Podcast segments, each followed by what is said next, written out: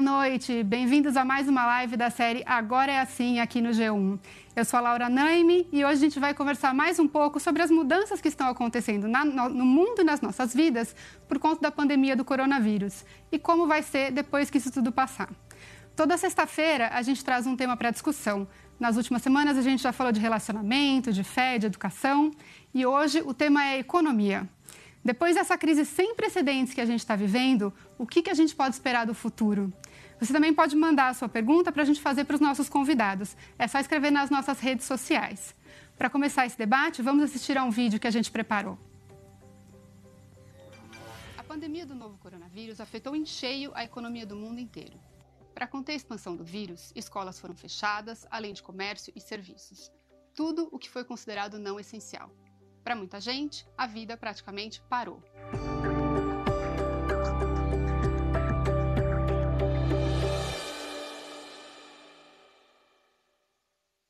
Muitas lojas e restaurantes cortaram gastos e demitiram funcionários. Alguns até encerraram as atividades de vez. Aqui no Brasil, o faturamento do comércio caiu cerca de 40% só nas cinco primeiras semanas da quarentena.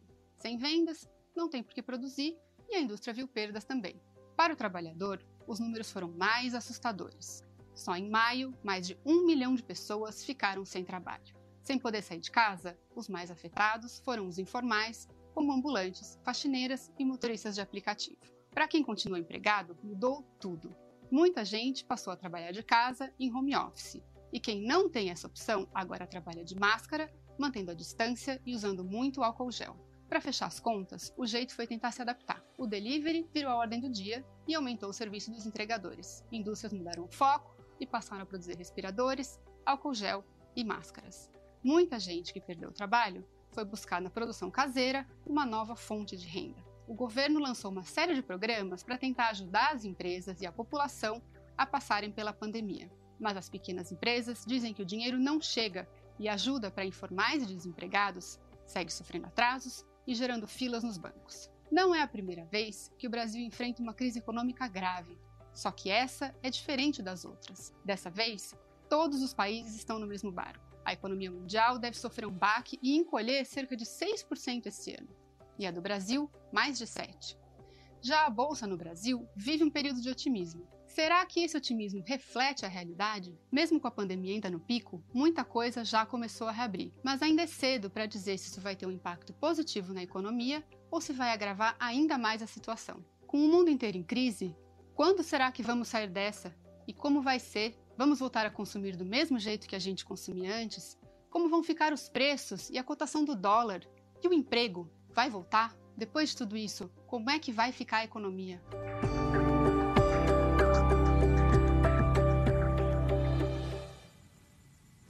Bom, para o debate de hoje, a gente tem três convidados muito especiais. A economista, professora da Universidade Johns Hopkins e pesquisadora sênior do Instituto Peterson para Economia Internacional, Mônica De Bolle, a influenciadora financeira Natália Rodrigues, a Nath Finanças, e o economista, cientista social, escritor e filósofo Eduardo Gianetti. Você também pode participar, tá? Manda para a gente a sua pergunta, a sua história, a gente vai ler aqui e vai debater com os nossos convidados. Mônica, Nath, Janete, é, muito obrigada por aceitarem o nosso convite e estarem aqui com a gente hoje, participarem desse debate. Boa noite, é um prazer. Boa noite. Boa noite, é um prazer. Bom, gente, é, eu quero começar já pela pergunta mais difícil, tá? É, com tanto desemprego, com as empresas fechando e previsões tão ruins para a economia, dá para ter alguma ideia de quando as coisas vão melhorar? Bom, eu vou dar perspectiva biomédica e econômica, é, porque como, como você como observou-se aí na, na apresentação do programa e como foi dito, inclusive, essa realmente é uma crise de natureza muito diferente de outras que já enfrentamos no passado, não apenas porque a gente está vendo o mundo inteiro passar pela mesma coisa, né? A gente até já teve crises globais econômicas em outras ocasiões mas o, o, que, o que torna essa crise fundamentalmente diferente é que ela não é, na raiz, uma crise econômica. Ela é uma crise econômica proveniente de uma crise de saúde pública. Então, qualquer cenário que a gente trace para a economia, para as políticas públicas, para a resposta dos diversos governos, é, como que a economia vai reagir, tudo isso depende do, do fator subjacente que é como é que a epidemia vai se comportar e com, quando é que a gente pode pensar na perspectiva de, do arrefecimento da pandemia e da, e da epidemia. E essa é uma pergunta muito complicada, porque essa é uma pergunta para a qual a ciência, que é o que a gente precisa, que é com que a gente precisa contar nesse momento, a ciência ainda não tem respostas, porque o tempo da ciência, o tempo da pesquisa científica, principalmente quando você está lidando com um vírus novo, um vírus desconhecido, um vírus que tem manifestações diversas, que causa uma síndrome, não uma doença com quadro bem classificado, é um vírus que naturalmente paralisa, mesmo que as economias reabram, como muitos países estão fazendo agora. É um vírus que leva à paralisação de setores, porque há determinados setores em que as pessoas ficam mais expostas. O vírus é letal, ele tem um grau de letalidade mais elevado do que outros agentes infecciosos e, portanto, ele é um vírus extremamente perigoso. Ele causa sequelas, a gente já tem algumas evidências disso. Então, no fim das contas, tudo vai ser determinado por esse tempo da ciência, que é um tempo completamente diferente do tempo que economistas estão acostumados a trabalhar. Então, assim, para responder essa pergunta, quando é que isso vai acabar? Eu acho que a melhor maneira de pensar é assim: a gente atravessa hoje uma fase crônica que está em diferentes, uma fase aguda, desculpe, que está em diferentes estágios em diferentes países. E alguns países a fase aguda recrudesceu, como na Europa. Em outros países ela está em pleno andamento, como no Brasil. Em outros ainda, como aqui nos Estados Unidos, ela chegou a dar indícios de início de arrefecimento e voltou a ficar aguda. É o que acontece hoje aqui, é, onde eu estou, né, no, nos Estados Unidos. Então a pergunta, a, a questão é: a gente passa por essa fase aguda, depois a gente vai entrar, quando houver algum arrefecimento, numa fase crônica, e isso vai perdurar. A gente está falando aqui de não de meses, a gente está falando de anos, porque ainda que se tenha do lado científico uma resposta por meio de uma vacina ou por meio de terapêutica, né, por meio do desenvolvimento de tratamentos para o vírus, a gente ainda vai ter uma epidemia em andamento. Assim, mesmo que a gente conseguisse, no melhor dos casos, com o maior dos otimismos, ter uma vacina em breve que, que inocule todo mundo e que consiga gerar uma resposta imunológica suficiente, é, coisa que a gente ainda está muito longe de conseguir estabelecer, mas se isso fosse possível nos próximos meses, a vacina, eu acho que isso é uma coisa que as pessoas muitas vezes não têm em conta. A vacina, uma vez que ela venha a existir, ela não para a epidemia de imediato. Né? Você continua com a epidemia por um tempo. Então, isso é dizer o seguinte: que a gente está falando aqui de pelo menos uns dois a três anos, pode até ser mais, a depender do quadro que a gente vai enfrentar, de uma situação crônica na economia, em que a gente não vai ter nenhum tipo de normalização como a gente entendia o funcionamento das economias e da economia brasileira em particular antes da epidemia. Nath, você acha que tem alguma coisa que a gente pode fazer para ajudar a sair dessa crise? Sim, com certeza. Como a Mônica falou, a ciência não tem respostas ainda sobre o que, que vai acontecer sobre o vírus e, consequentemente, vai afetar a economia, porque as pessoas que trabalham, que continuam trabalhando ainda, porque muita gente continuava trabalhando independente do isolamento social ou não. É bom deixar esse ponto. Continuavam pegando ônibus, trem, e isso irá afetar, consequentemente, o que, que a gente poderia fazer? Muita gente está tendo iniciativas de chegar e ajudar o próximo, o vizinho que está em isolamento e é um grupo de risco, e você chegar e fazer a comprinha no mercado, do bairro, porque são essas pessoas, são os pequenos comerciantes, esses pequenos empreendedores que estão sendo afetados nesse momento também.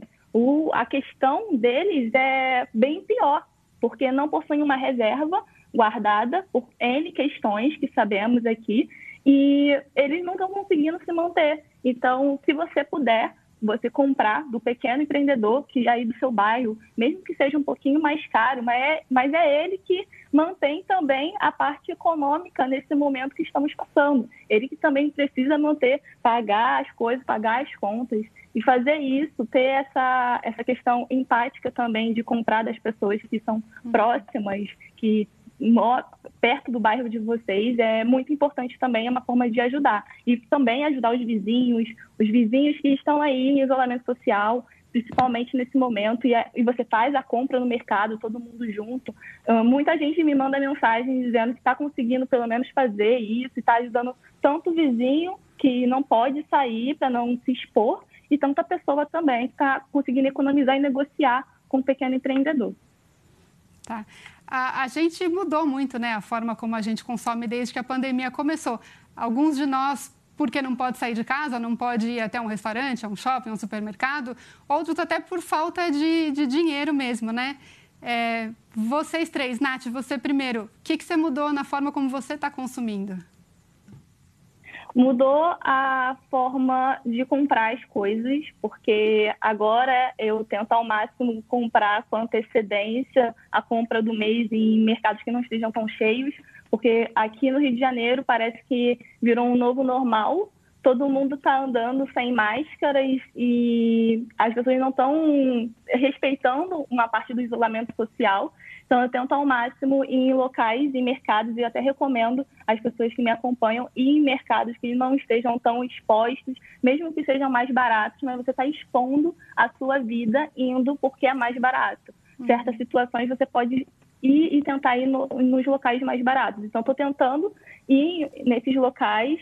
Uh, eu também tenho minha micro, microempresa, então eu estou tentando sempre manter a minha reserva. Isso afetou, consequentemente, as palestras, as viagens.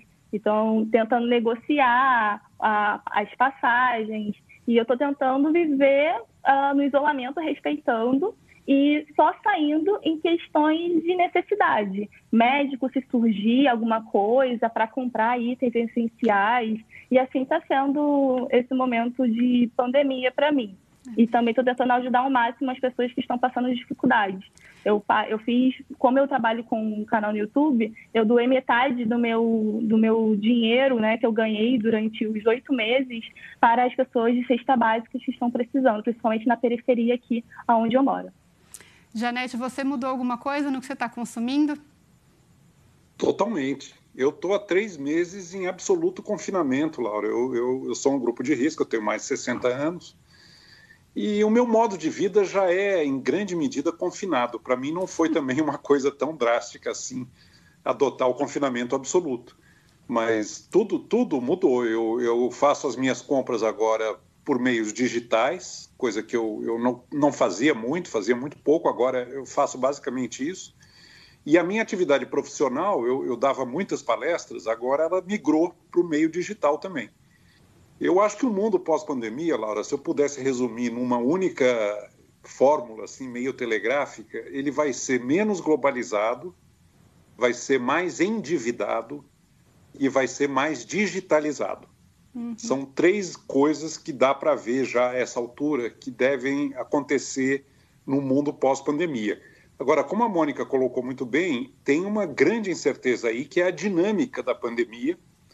Uh, a possibilidade de novas ondas, de recaídas, o avanço do conhecimento científico e técnico para a prevenção. E uma dúvida que é muito preocupante no campo científico, que é saber se as pessoas que já tiveram a Covid-19 adquirem uma imunidade duradoura ou, ao contrário, essa, essa imunidade é temporária e elas estão sujeitas a pegar de novo a Covid-19 mais à frente. Essa é uma incerteza muito, muito central para saber como é que vai ser esse mundo depois que passa essa, essa fase emergencial inicial da pandemia. Uma outra incerteza, essa mais no campo da economia, é o seguinte: uh, o, que, o que sustenta hoje, mais nos países desenvolvidos do que no mundo emergente, mas um pouco aqui também, uh, estímulos muito agressivos por parte do Banco Central. Como é que a economia mundial vai reagir quando esses estímulos fiscais e monetários começarem a ser suspensos. Muito dessa euforia nas bolsas provavelmente tem a ver com esses estímulos, com muita liquidez, com juro negativo, com o governo realmente mantendo a economia quase que, que num balão de oxigênio. Né? Uhum. Como, é que, como é que reage o sistema econômico quando esse balão de oxigênio começar a ser uh, desligado? No caso brasileiro, a questão do auxílio a pessoas. Né?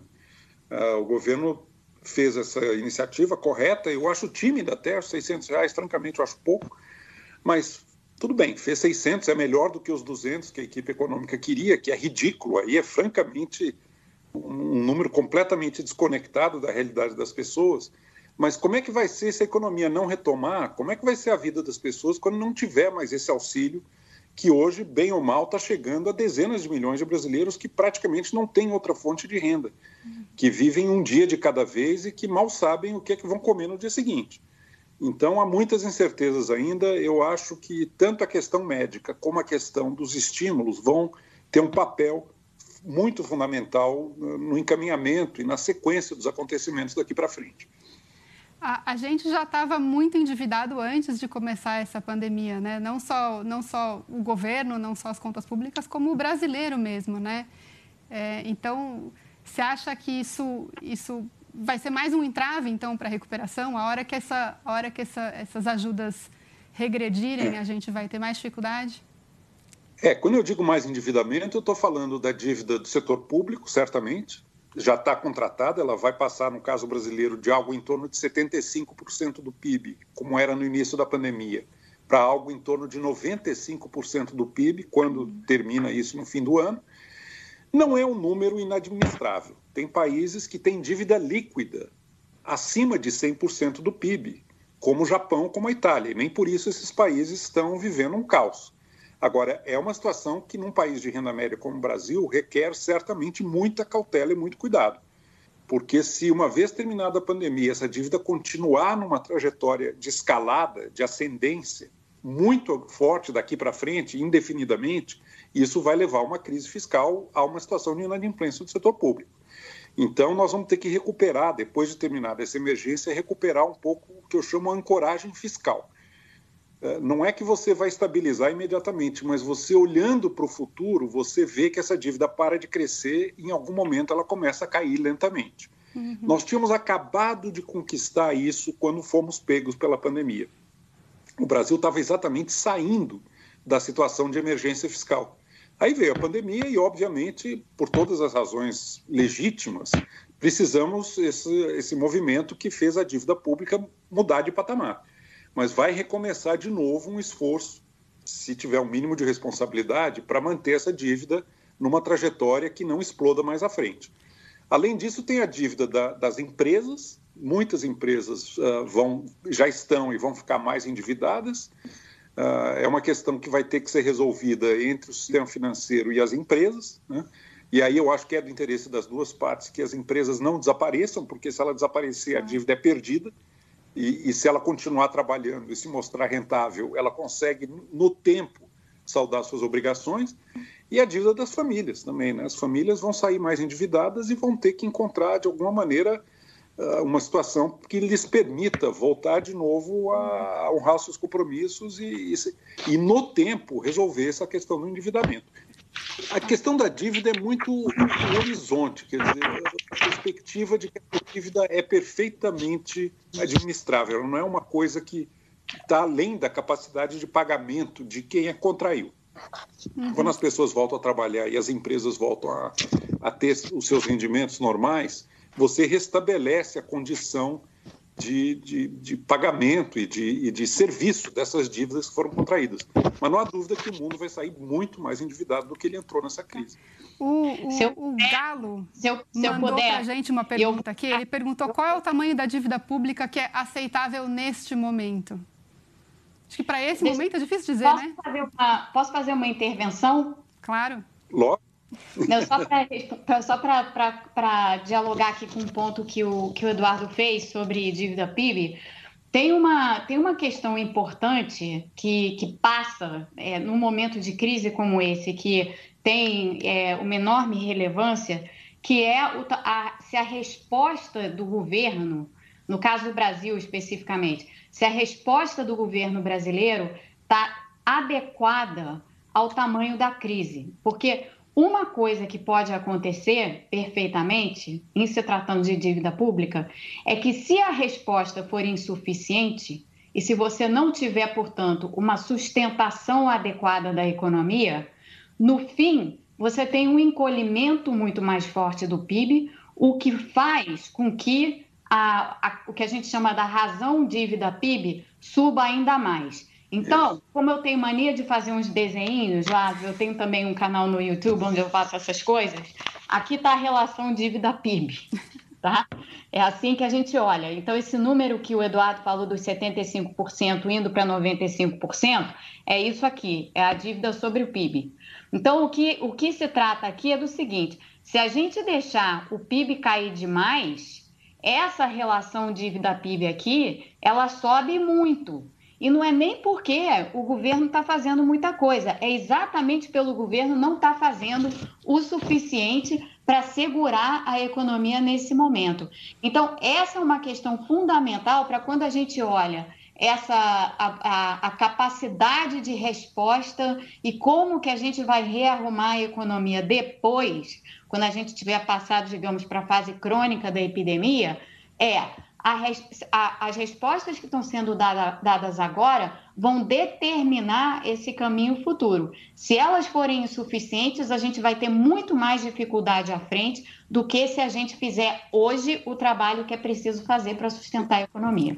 Eu vou complementar, eu queria complementar o que a Mônica falou com mais um elemento apenas, mas corretíssimo na linha da Mônica, que é o seguinte: se o apoio que o governo dá às micro e pequenas empresas agora não for efetivo, não for consistente, muitas dessas empresas desnecessariamente vão desaparecer.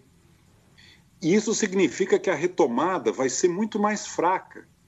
E com a retomada mais fraca, cai a arrecadação tributária. E com a queda da arrecadação tributária, a, a, o déficit público aumenta e a dívida sobe em relação ao PIB.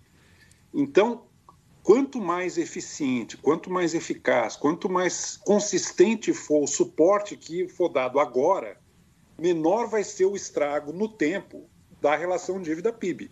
A arrecadação tributária, se ela não voltar, não tem cenário que resolva a estabilidade dessa relação. Eu queria interromper aqui, eu porque queria... enquanto, eu... enquanto Janete falava aqui do endividamento das empresas, a Nath estava concordando.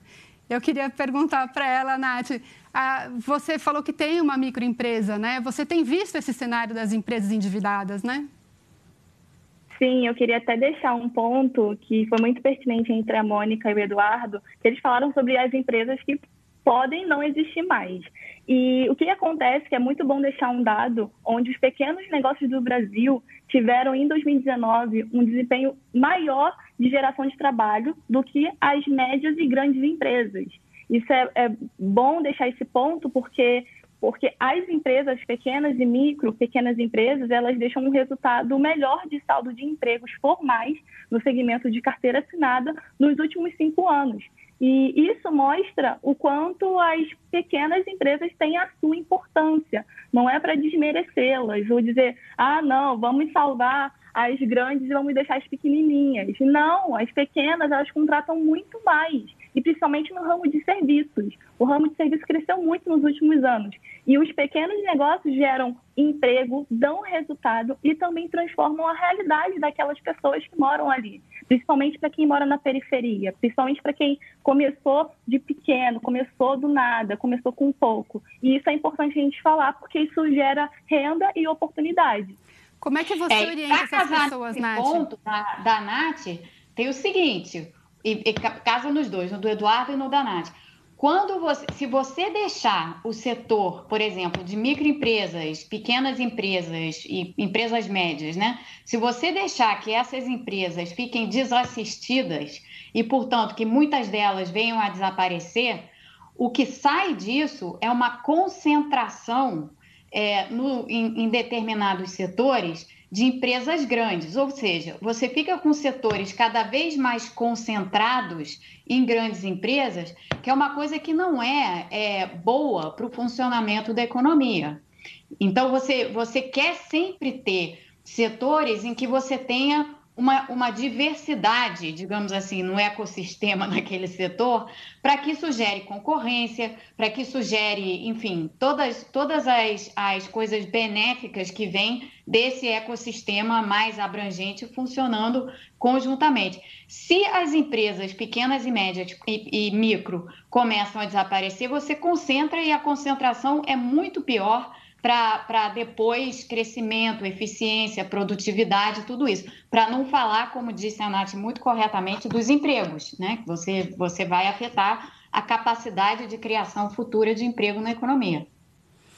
Nath, você, você que está próxima desse mundo, né, dos pequenos empresários, que fala com eles diretamente, que orientação que a gente pode dar para um MEI que está passando uma dificuldade agora? Que, que, que orientação, que, que dicas que a gente tem para orientar essa, essa pessoa?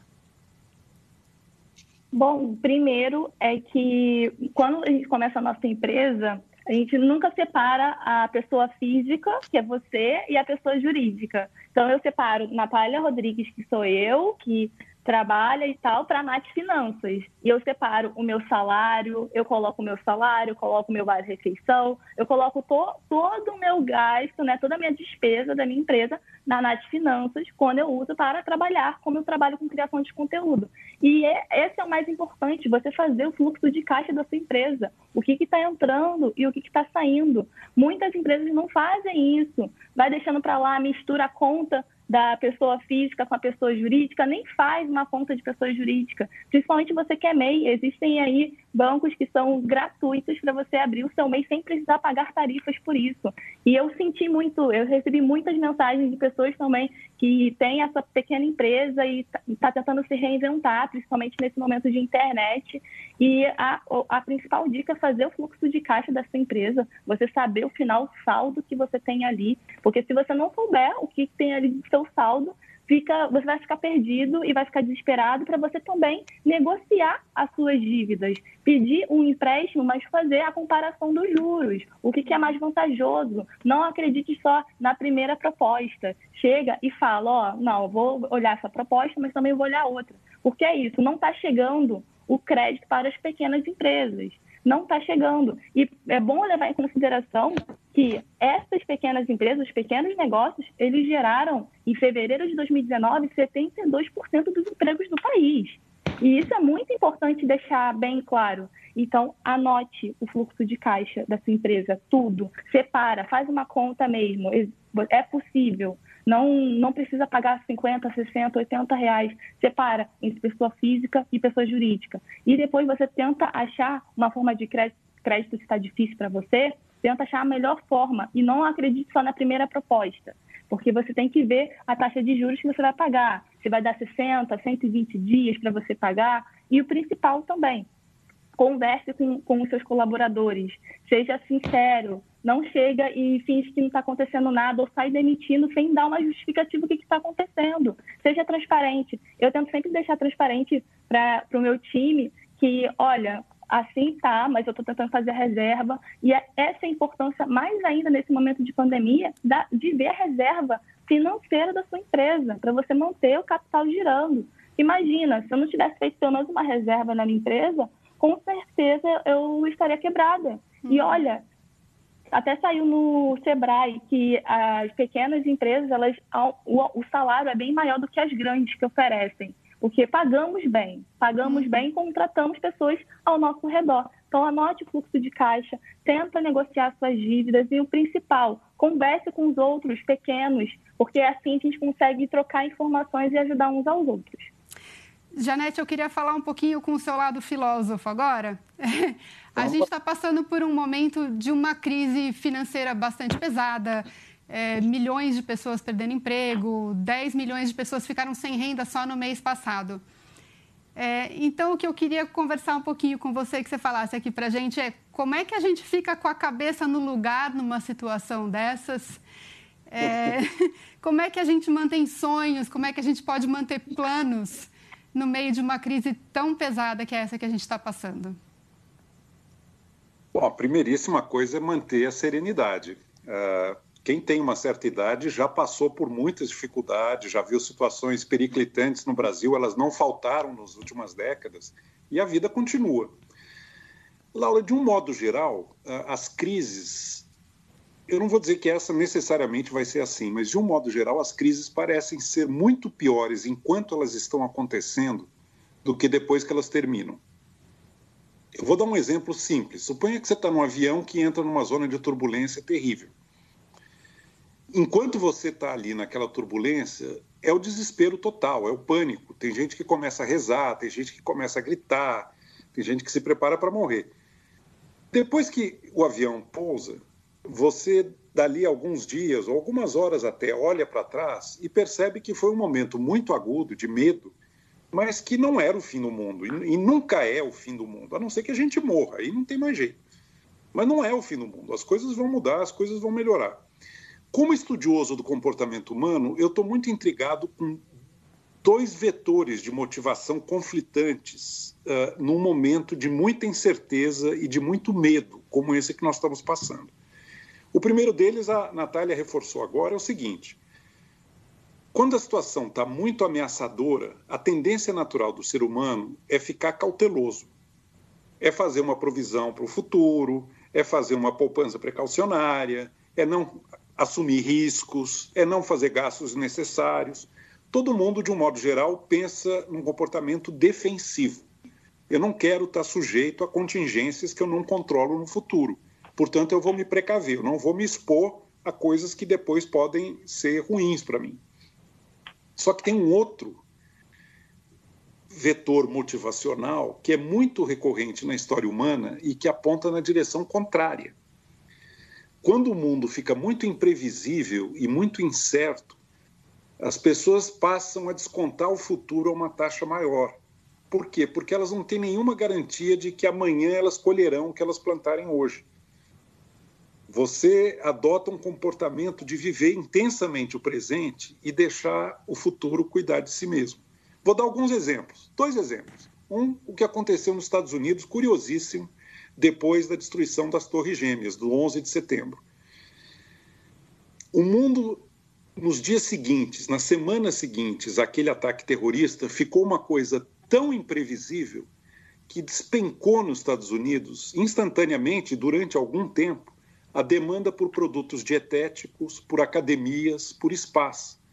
As pessoas ficaram tão aflitas em relação ao futuro e tão incapazes de ver o futuro que elas não viam mais sentido em aceitar sacrifícios agora para colher benefícios mais à frente. Elas passaram a viver intensamente o presente. Pararam de comprar produtos dietéticos, pararam de ir na academia, pararam de ir para spa. Isso é lógico, não durou, durou alguns meses. No tempo, quando todo mundo percebeu que o mundo ia continuar mais ou menos como era antes, as coisas voltaram para o equilíbrio antigo, para como eram antes. Mas uma, houve uma reação de, de ah, o futuro o futuro que cuide de si. O futuro a Deus pertence, eu vou fazer o que eu tenho vontade agora e desfrutar os prazeres que estão ao meu alcance. Eu vou dar um segundo exemplo que eu estou tentando estudar, que eu acho curiosíssimo, que é o carnaval da gripe. A gripe espanhola foi uma coisa que a gente hoje não tem mais muita dimensão, mas ela matou de 50 a 70 milhões de pessoas. Em 1918, 17 e 18. 50 a 70 milhões de pessoas. No Rio de Janeiro, empilhavam os corpos na calçada, porque não dava tempo de enterrar e de recolher. Foi uma coisa devastadora a gripe espanhola. Pois bem, quando ela termina, em 1919, o carnaval brasileiro adquire as feições que ele tem hoje, de uma festa explosiva de alegria, de liberação dos afetos, de anarquia uh, dos afetos, dos sentidos e, e de desfrute total do presente no que ele pode oferecer. Quem descreve isso muito bem é o Nelson Rodrigues, que era criança quando teve o chamado Carnaval da Gripe. É o carnaval em que o samba toma conta da avenida. Não tinha samba no carnaval brasileiro. Eram polcas, eram cortejos, era uma festinha toda comportada. O carnaval da gripe foi o carnaval do desafogo. O carnaval acabou essa maldita gripe que estava matando todo mundo. Agora nós vamos dar o troco. E o troco foi uma explosão de afeto, de alegria, de espontaneidade. O Rui Castro também conta essa história, muito calcada em relatos do Nelson Rodrigues. Mas eu acho que alguma coisa parecida com isso, talvez quando tiver a vacina e todo mundo se sentir de novo mais seguro e mais confortável, algum movimento de desafogo, de explosão, de, de tudo que ficou reprimido, tolhido, tudo que ficou sufocado nesse período de confinamento, algum movimento desse tipo talvez venha acontecer. São dois vetores conflitantes, um apontando na direção da cautela e o outro apontando na direção do desfrute imediato, viver o presente enquanto eu posso. Talvez se desdobrem no tempo. Num primeiro momento, cautela, prudência, vamos tomar cuidado com o futuro. Num segundo momento, quando todo mundo se sentir um pouco mais à vontade de encontrar de novo, de festejar, de estar junto, eu acho que vai vir uma certa exuberância. Mas isso é, é uma análise que eu faço da história. Eu teria outros exemplos para dar desse momento de desafogo. Na Grécia Antiga, o Tucídides descreve isso, Boccaccio descreve isso no Decameron, o David Hume fala disso num ensaio. É recorrente na história humana que depois de uma grande tragédia vem um momento de explosão uh, dionisíaca, uma coisa de expressão. Sei, Mas é curioso, né? É, é curioso, depois. porque o que a gente está enfrentando agora, é, pelo menos assim, no que a, a Nath comentava sobre isso no Rio de Janeiro, né? E é verdade, a minha família está toda no Rio de Janeiro. E eu temo pela minha mãe, porque minha mãe é grupo de risco. Estão todos na rua, as pessoas estão todas na rua, as pessoas voltaram a se aglomerar. Então é como se esse desafogo esteja se dando prematuramente. Ah, né? sim. Sim, eu não estou recomendando isso, não, Mônica. Não, Porque eu, não, não, não, eu sei que não. Eu estou olhando para a experiência humana ao longo da sim, história. Sim, não, eu entendi um padrão. É um padrão. Eu entendi perfeitamente o seu ponto. O meu, o meu é construir em cima do seu. Quer dizer o seguinte: na realidade, a gente está vendo o desafogo prematuro, né? E, e isso está acontecendo no Brasil, isso está acontecendo aqui nos Estados Unidos e é uma das razões para o recrudescimento da epidemia, os estados que é. reabriram prematuramente, as pessoas indo para as ruas, as pessoas indo para os restaurantes, as pessoas se aglomerando em lugares fechados. As próprias sabe... manifestações antirracistas talvez tenham tido um elemento disso. Né? As pessoas estavam muito contidas e de repente resolveram Mas é curioso, é curioso isso, Eduardo, porque aqui já saíram alguns estudos e, e, e como está se fazendo muito desse rastreamento de contato, né, o que aqui se chama de contact tracing, as, houve alguns estudos que eu vi recente tentando estabelecer por que, que a epidemia recrudesceu em determinadas partes do país. E não há relação com os protestos, porque no caso dos protestos, o que houve, bom, primeiro que os protestos são ao ar livre, onde a contaminação não se dá no mesmo grau, e segundo que muitos desses protestos as pessoas saíram de máscaras e, e, e, com, com, e, se protegeram, né?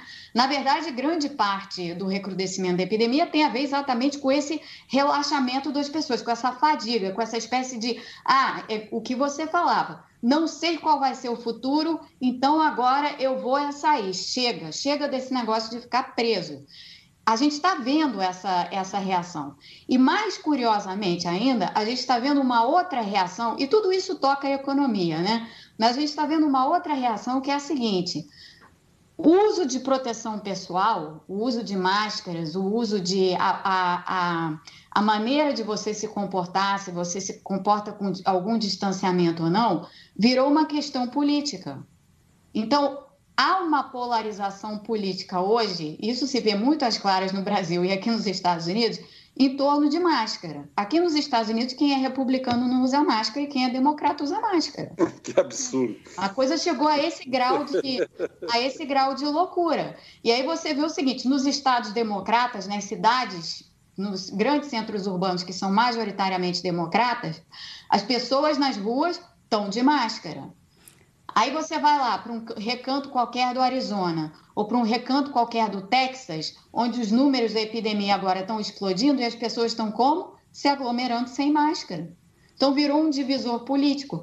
No Brasil tem algum componente disso acontecendo pelo comportamento do presidente da República e a maneira como isso se manifesta na sociedade.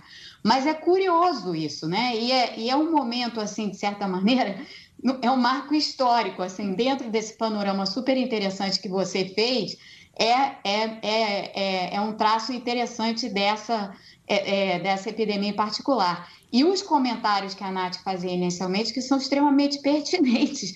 Olha, o vírus está aí. Se vocês querem ajudar as pessoas, a melhor forma de ajudar as pessoas é exatamente a que ela falava. Não é sair para a rua se expondo, se expondo a, ao risco de contágio, porque isso daí, inclusive, prejudica no coletivo a economia à frente, né?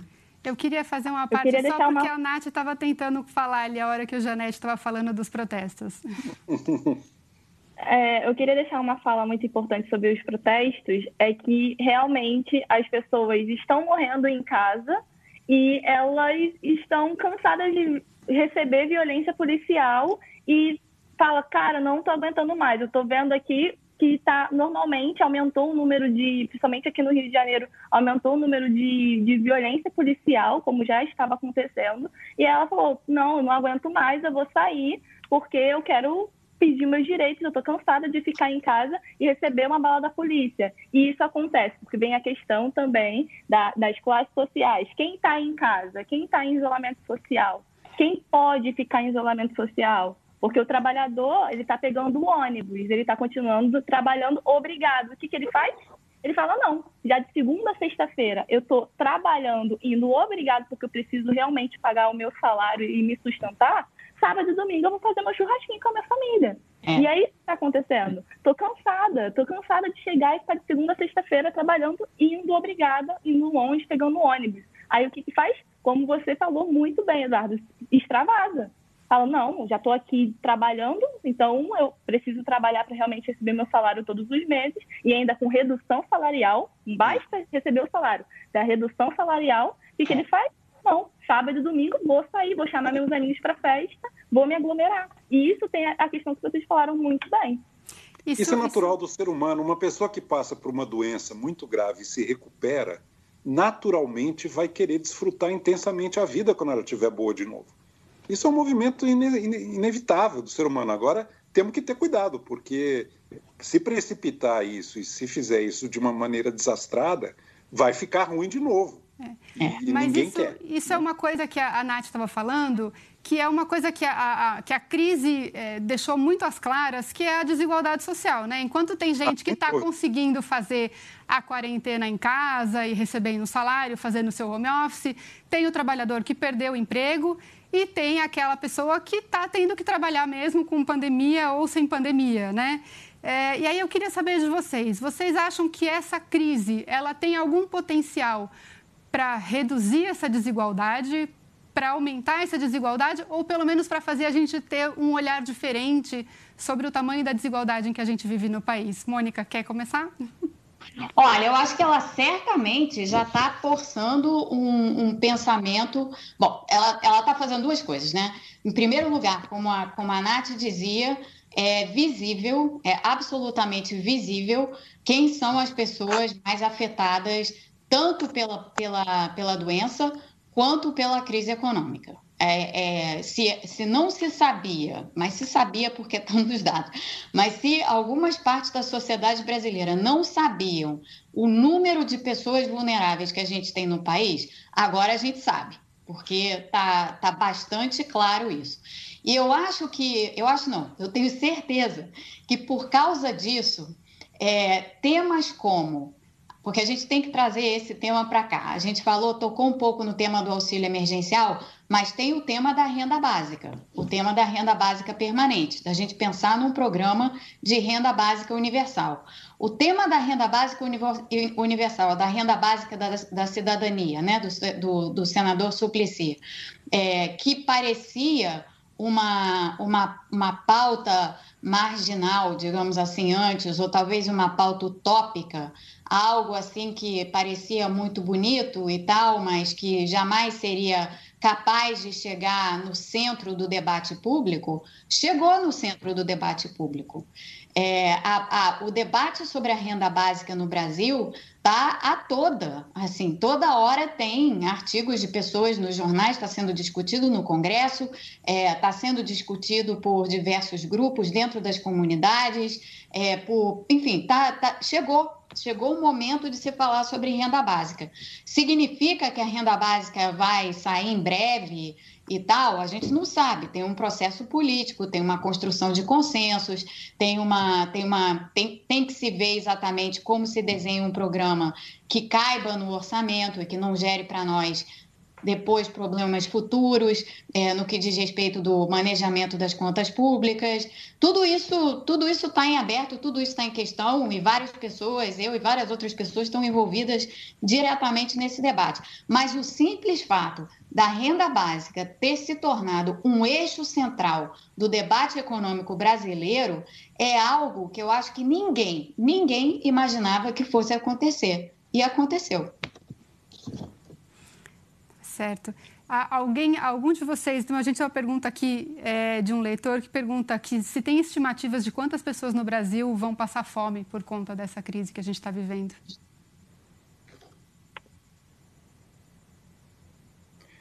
Olha, tem muitas pessoas que já estão passando fome, né? É, isso já é uma realidade, porque quando a gente leva em conta que nós temos, pegando aí os dados últimos do IBGE, é, quando a gente leva em consideração que a gente tem 28 milhões de pessoas, 28 milhões de pessoas é mais de um quarto da população brasileira, que ou estão desempregadas ou estão desalentadas. Desalentadas significa. Desalentada é aquela pessoa que ficou desempregada, tentou achar um emprego, não conseguiu e desistiu de procurar, portanto, saiu do mercado de trabalho. A gente tem 28 milhões de pessoas ou no desemprego ou nessa situação. Então, levando em consideração esse número, só esse número, é evidente que de, dentro desse, desse mais de um quarto da população brasileira já tem muita gente passando fome, sem dúvida alguma. Principalmente quando a gente considera que o auxílio emergencial e a execução do auxílio emergencial tem deixado muito a desejar. Isso aqui eu acho que a Nath pode até falar mais melhor do que eu né? Porque ela está mais próxima dessa realidade do que eu.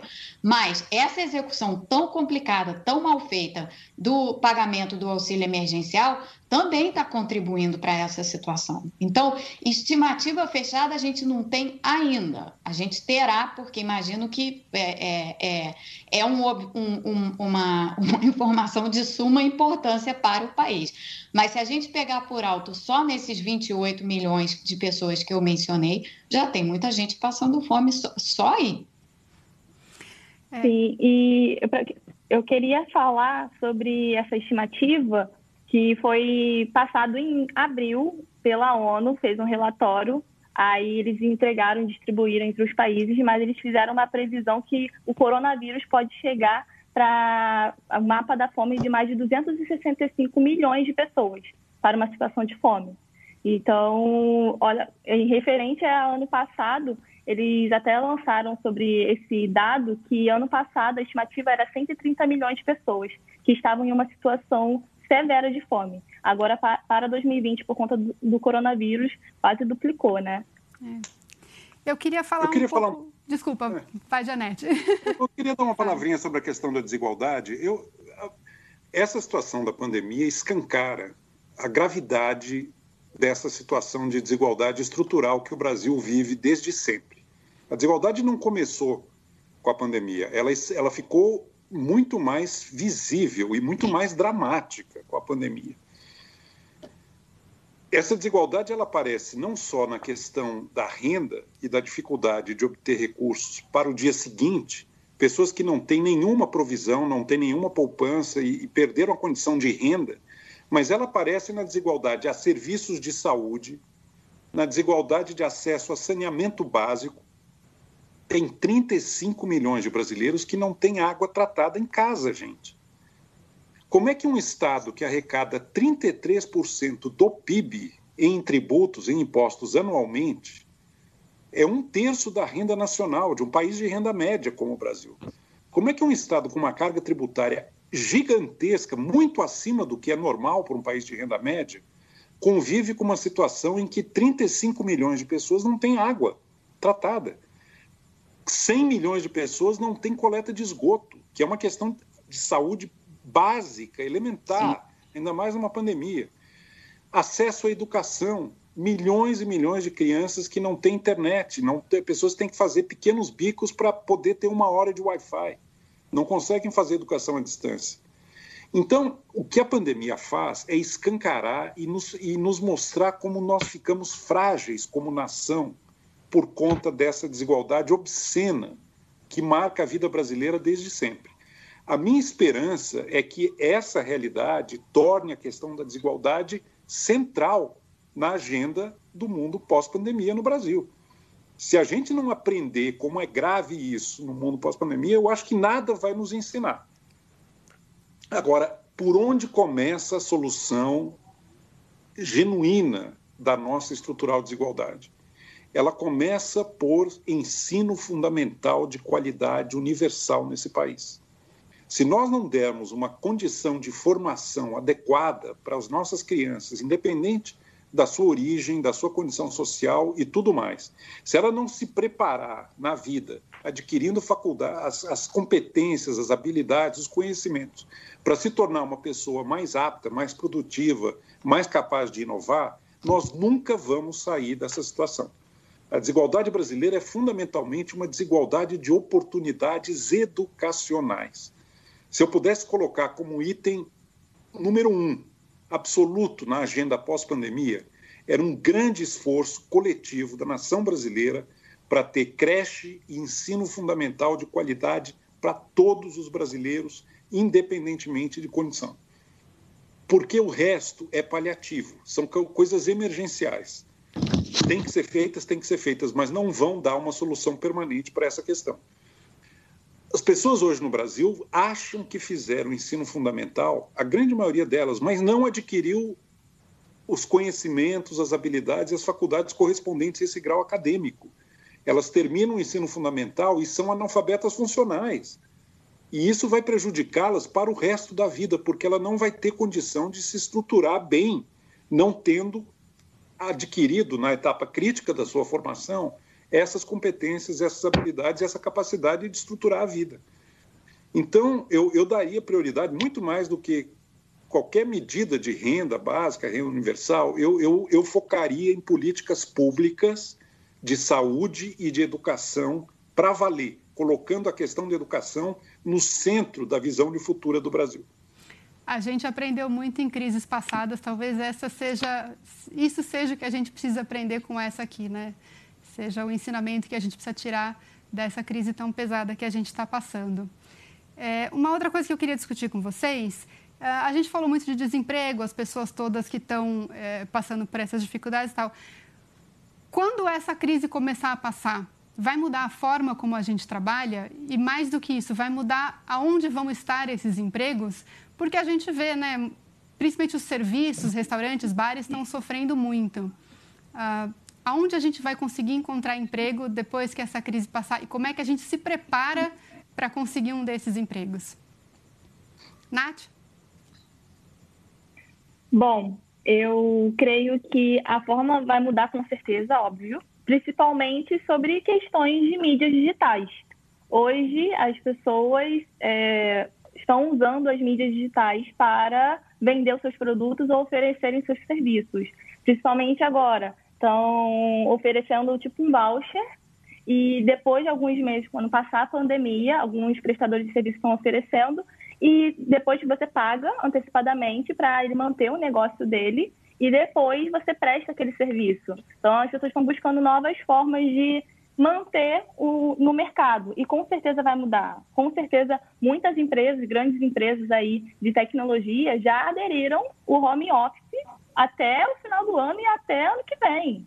Então, vai mudar a forma de trabalhar. Algumas estão o, dando uma parte de dinheiro para manter ali o home office, mas sai bem, bem mais em conta para elas, porque não vai, não vai gastar a questão de vale, vale transporte, a questão da alimentação dependendo da situação, e também tem a questão da luz, enfim, vai mudar a forma. Com certeza vai ser utilizar o home office, vai utilizar os serviços online. Agora, as consultas de psicólogos, até consultas médicas, estão sendo via online. Vai mudar essa forma, talvez pode ser mais barato para o consumidor, mas eu vou deixar para os economistas aqui para ver como vai ser essa parte econômica, vai afetar sobre questão de trabalhar em casa e como as pessoas vão, vão mudar o salário, a forma de trabalhar. É, essa é uma questão super interessante, Nath. Acho que você tocou em vários pontos aqui que são de, são de extrema relevância. O, a ideia de você mover, de você redirecionar né, a forma de trabalhar e o local de trabalho, é, a depender do, do tipo de empresa que é, do tipo de setor em que atua e tal, é, pode, pode ter consequências desejáveis ou consequências indesejáveis, né? Então, do ponto de vista, assim, quando eu, quando eu fico pensando, aqui, por exemplo, onde eu estou, né, em Washington, nada aqui vai reabrir antes de setembro, nada, nenhum escritório, nenhum. Provavelmente nada vai reabrir antes de, porque como a epidemia agora está fora de controle aqui de novo, nem em setembro. E mesmo quando reabrir, vai ser um outro tipo de, de, de estrutura. Você não vai poder ter muita gente dentro do escritório, você vai ter que ter é, um tipo de jornada em turnos. Algumas empresas já se deram conta de algumas coisas que você citou aqui, de que fica o custo fica de fato mais baixo. Né? Então, algumas empresas em alguns setores são beneficiadas por isso. Elas têm um custo mais baixo se elas conseguem operacionalizar todo, tudo aquilo que fazem e passar tudo aquilo para uma plataforma digital, porque você não necessita mais necessariamente de um prédio, da manutenção de um prédio, da manutenção dos escritórios. Isso significa que esses empregos também somem, né? Então, esses empregos na área de manutenção de diversas é, diversas formas. Eu estou falando aqui de desde limpeza até a manutenção de sistemas de ar-condicionado central, ou seja lá o que for. Esses, esses empregos somem se você tiver menos escritórios, né? se você tiver menos trabalho em escritório. Então, tem várias consequências assim em cascata extremamente importantes. A universidade, como é que fica a universidade? Eu sou professora universitária aqui. E eu estou vendo um imenso desafio, porque a, a, a escola onde eu dou aula, que é uma escola de, de pós-graduação em estudos internacionais, uma escola de relações internacionais da, da, da Johns Hopkins, ela funciona, primeiro, com muitos alunos estrangeiros vindo para cá, e segundo, numa maneira de, de. numa estrutura que é, a receita é extremamente dependente do da, da, da, aqui é uma anualidade, né? Mas digamos assim, da mensalidade, que é cara. Ela não vai poder cobrar, para dar o exemplo da escola onde eu dou aula, você não vai mais poder cobrar a mesma mensalidade, porque as aulas não vão mais ser presenciais, as aulas vão ser online, por um período que não se sabe quanto será. Isso significa que essas, todas essas escolas e universidades que tem um modelo, e aqui nos Estados Unidos isso é muito verdadeiro, isso é verdadeiro para as, para as particulares no Brasil, que dependem dessa fonte de recursos, né, das, das tuitions, das, das mensalidades, das, da, do pagamento anual, né, para sobreviver, esse modelo acabou. Esse modelo acabou e esse modelo provavelmente acabou de forma permanente, porque muita gente já percebeu a eficiência. Alguém, algumas pessoas, inclusive, preferem, eu particularmente não, mas muitas pessoas preferem, inclusive, o ambiente virtual para dar aula. E o ambiente virtual para dar aula, que já, já havia essa, essa né, não convergência, mas isso já estava acontecendo no ensino, no ensino universitário, de você ter as duas coisas, você ter as aulas presenciais e você ter é, as, aulas, as aulas digitais, agora você vai ter cada vez mais uma tendência de ter o um modelo digital. Como é que você organiza finança, as finanças de uma universidade nessas circunstâncias? Está sendo um desafio enorme. Aqui Mônica, muitas deixa... estão com medo de não ter como se sustentar. Então, assim, olhando à frente, tem milhares de mudanças assim que vão acontecer. Algumas vão ser positivas e algumas podem ser extremamente complicadas e que vão requerer algum tipo de suporte do governo ainda, mesmo depois de passada a epidemia, se a gente vai querer manter o modelo de funcionamento de determinadas coisas que a gente tem hoje. Mônica, é, se esses empregos que é, é esses empregos que estão sumindo, uh, se, esse tipo de emprego está sumindo, qual é o tipo de trabalho que vai estar tá, estar tá aparecendo, que a gente vai ver? É esse tipo mesmo? A gente vai ver muito trabalho online daqui para frente? Você acha que esse é, é um pouco o futuro? E outra pergunta já que eu queria engatilhar, o que é que se pode fazer para fazer voltarem os empregos? É, a gente tem uma pergunta aqui no, no Facebook que a gente recebeu de um internauta, é o governo fazer obra pública ajuda? Olha, eu acho que na, na, primeira pergunta e a segunda pergunta é super interessante, as duas são.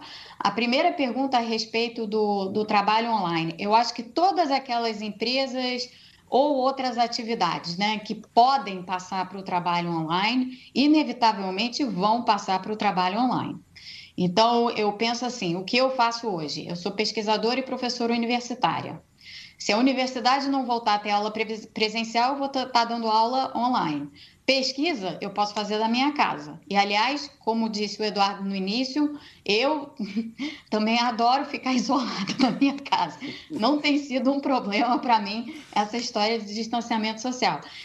É, dado que o, o, o, lugar onde eu pesquiso em particular é um instituto, é um, tem, tem um prédio, tem toda uma estrutura organizada no, dentro daquele escritório que talvez não mais seja necessária, esse, só para dar um exemplo, assim, que pode ser é, multiplicado para outros setores de economia, muitas pessoas vão perder esses empregos. Como é que você reabsorve essas pessoas? Para onde essas pessoas vão? Né? Essas pessoas vão, ser, vão, vão fazer o quê?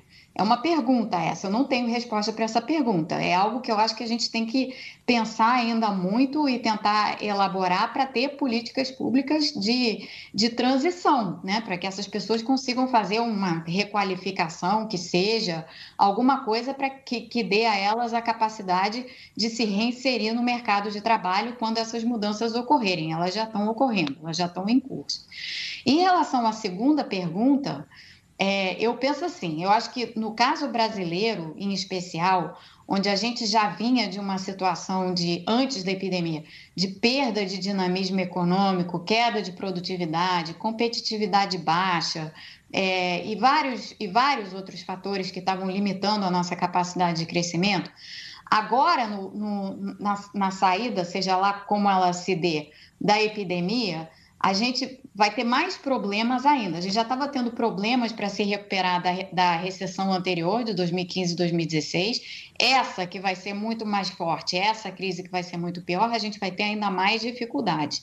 Então, assim, de uma certa maneira, é difícil imaginar que o Estado, que o governo, não continue a ter um papel central Claro, dentro dos marcos de responsabilidade que o, que o Eduardo falava inicialmente, né? A gente não pode perder isso de vista. Agora, há um papel aqui para o investimento público, sem dúvida, há um papel aqui para se pensar em infraestrutura, há um papel enorme do investimento público e do casamento investimento público, infraestrutura e saneamento básico, que foi outro tema que o Eduardo falou aqui muito a fundo. Saneamento básico, é, a gente investir em saneamento básico, assim, um programa de infraestrutura em saneamento básico. Saneamento básico é um setor, uma espécie de, de, de, de centro, vórtice, que movimenta várias partes da economia, porque movimenta construção civil, que movimenta cimento, que movimenta é, eletricidade, que movimenta, enfim, você tem uns efeitos em cascata, assim, que vão movimentando a economia, e eu acho que, inevitavelmente, a gente deveria, ao menos, pensar se essa não é uma saída para nós, ou uma, uma não a única, evidentemente, mas uma parte de uma agenda assim de conjunto de políticas públicas que nos ajudem a redinamizar a economia. E aí você casa as agendas, porque você casa a agenda da necessidade de ter saneamento básico com a agenda da saúde pública, com a agenda de, de acesso e de proteção social, porque proteção social é tudo, na verdade, né? É transferência de renda, é educação, é saúde e é provisão de serviços básicos como saneamento. Tudo isso é proteção social no conjunto. Então, se os novos pilares forem esses, e é o que eu acho que eles devem ser, a agenda tem que ser formulada em torno desses pilares. E aí a de investimento público em infraestrutura é muito clara. Tá certo. É, Nath, a gente tem visto, diferente dessas outras crises, você falou que você tem 21 anos e você não passou pelo período de hiperinflação nosso, né? Mas a gente está vivendo, diferente dessas outras crises, a gente está vivendo um período em que a inflação está extremamente baixa, é, alguns preços estão até, alguns preços estão, estão, estão caindo, né? A gente está tendo deflação, mas os alimentos continuam subindo, né? É a única coisa que, que, que continua ficando mais cara aí nos, nos mercados. Como é que a gente pode lidar com isso? Você tem algum conselho para a gente gastar menos e aproveitar os preços que estão caindo? Bom, nesse momento, os principais eh, itens de alimentação não diminuiu, né? Que é a questão do arroz, do feijão, esses aí, eles continuam no valor e alguns estão até aumentando dependendo da situação. E o que, que eu faço quando eu faço as compras hoje? Mudou a forma como eu faço as compras no mercado e, consequentemente, aqui o Eduardo e a Mônica vai falar como isso afeta na questão da, da deflação. Mas afetou, principalmente que agora as pessoas estão comprando em grande quantidade as coisas. Assim, muita gente está comprando em grande quantidade, então isso de uma forma pode ser ruim, porque você comprando muita coisa não vai deixar para o próximo, que vai receber o pagamento só no final do mês, ou só vai receber o pagamento só no começo do mês. E eu faço o seguinte, a dica que eu faço é o seguinte, priorizo olhar sempre as embalagens. Isso parece ser uma coisa assim muito, ah, meu Deus, mas sim, olhem sempre as embalagens, porque às vezes o, o valor, a marca, você se preocupa muito com a marca de um produto que às vezes fazem o mesmo, a mesma coisa. A diferença é que você está comprando uma marca e um nome, porque teve uma questão de marketing ali para você comprar e criar aquele desejo sobre esse produto. Isso acontece nas finanças pessoais o tempo inteiro. Faz a gente criar desejos sobre produtos, faz a gente criar desejos sobre marcas. E isso está acontecendo na questão do supermercado. A dica é você não sair comprando só por conta da marca. É você olhar o valor, o preço e não ficar pensando que tem que comprar aquilo porque marca tal é boa porque fez um marketing bom porque muitas das vezes isso não, não faz muita diferença. E comprar no atacado, que eu estou fazendo agora, não estou indo, como eu falei para vocês, estou priorizando indo no atacado e olhar e comparar mais ainda os preços e principalmente as validades. Porque o que está acontecendo é que tem supermercados que estão com, estão com as validades muito próximas, porque estão tentando repor, estão tentando repor pouca gente. Algumas pessoas estão comprando, algumas pessoas não, aqueles certos produtos. E eu queria deixar bem claro aqui sobre questões de economia doméstica, é que você hoje, nesse momento que você está passando, vai aumentar a conta de luz, vai aumentar o consumo de, de alimentação e, consequentemente, isso tudo, né? Toda essa questão de economia doméstica. O que eu faço hoje é olhar toda a minha conta de luz e fazer comparações. Vá no mercado já com uma lista. Muita gente não vai para o mercado com uma lista. Aí, o que, que acontece? Vai com fome, não vai com uma lista, está no momento de pandemia, você gasta mais do que você deveria, porque você está na questão do desejo, isso acontece muito nas nossas finanças, de comprar coisas pelo desejo, e isso prejudica você na sua questão de finanças pessoais. E principalmente sobre o auxílio emergencial que a Mônica falou, muita gente fala, o que, o que fazer com o auxílio emergencial? Gente, pessoas que estão precisando do auxílio emergencial, elas vão comprar coisas no supermercado e pagar os boletos. Elas não vão investir quem está investindo dinheiro no auxílio emergencial é porque não precisa. Literalmente, pelo amor de Deus. E, e essa questão de administrar as suas contas, administrar, ver os preços dos valores, ir com uma lista de compras, comparar os valores já com antecedência, porque hoje existem, principalmente nesse momento aumentou bastante o número de delivery, mas de supermercado, para você não precisar ir lá e se expor.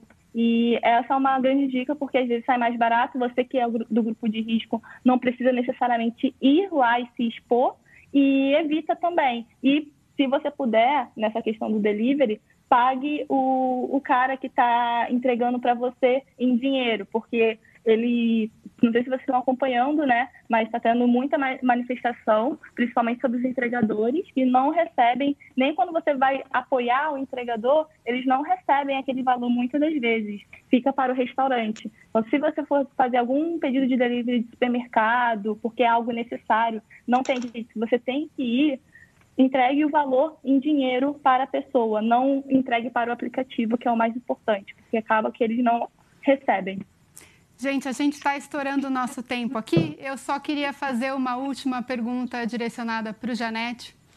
Uh, a gente sabe que crise a gente não passa de uma hora para outra, a gente vai sentir isso aqui durante bastante tempo. Mas como é que você vê a gente daqui cinco anos? A gente vai estar tá no normal de novo? Vai ser o ah, normal? Eu... Vamos estar acostumados anos... com isso? Cinco anos é um tempo bem generoso. Eu acho que em cinco anos as coisas já vão estar. Tá bem diferentes e a gente vai olhar para tudo isso que a gente passou com uma perspectiva de algo do passado. Agora, um ponto que a gente talvez tenha que repensar também no mundo pós-pandemia é por que, que estão se acelerando no mundo o surgimento de doenças infecciosas provocadas por vírus que não surgem no ser humano.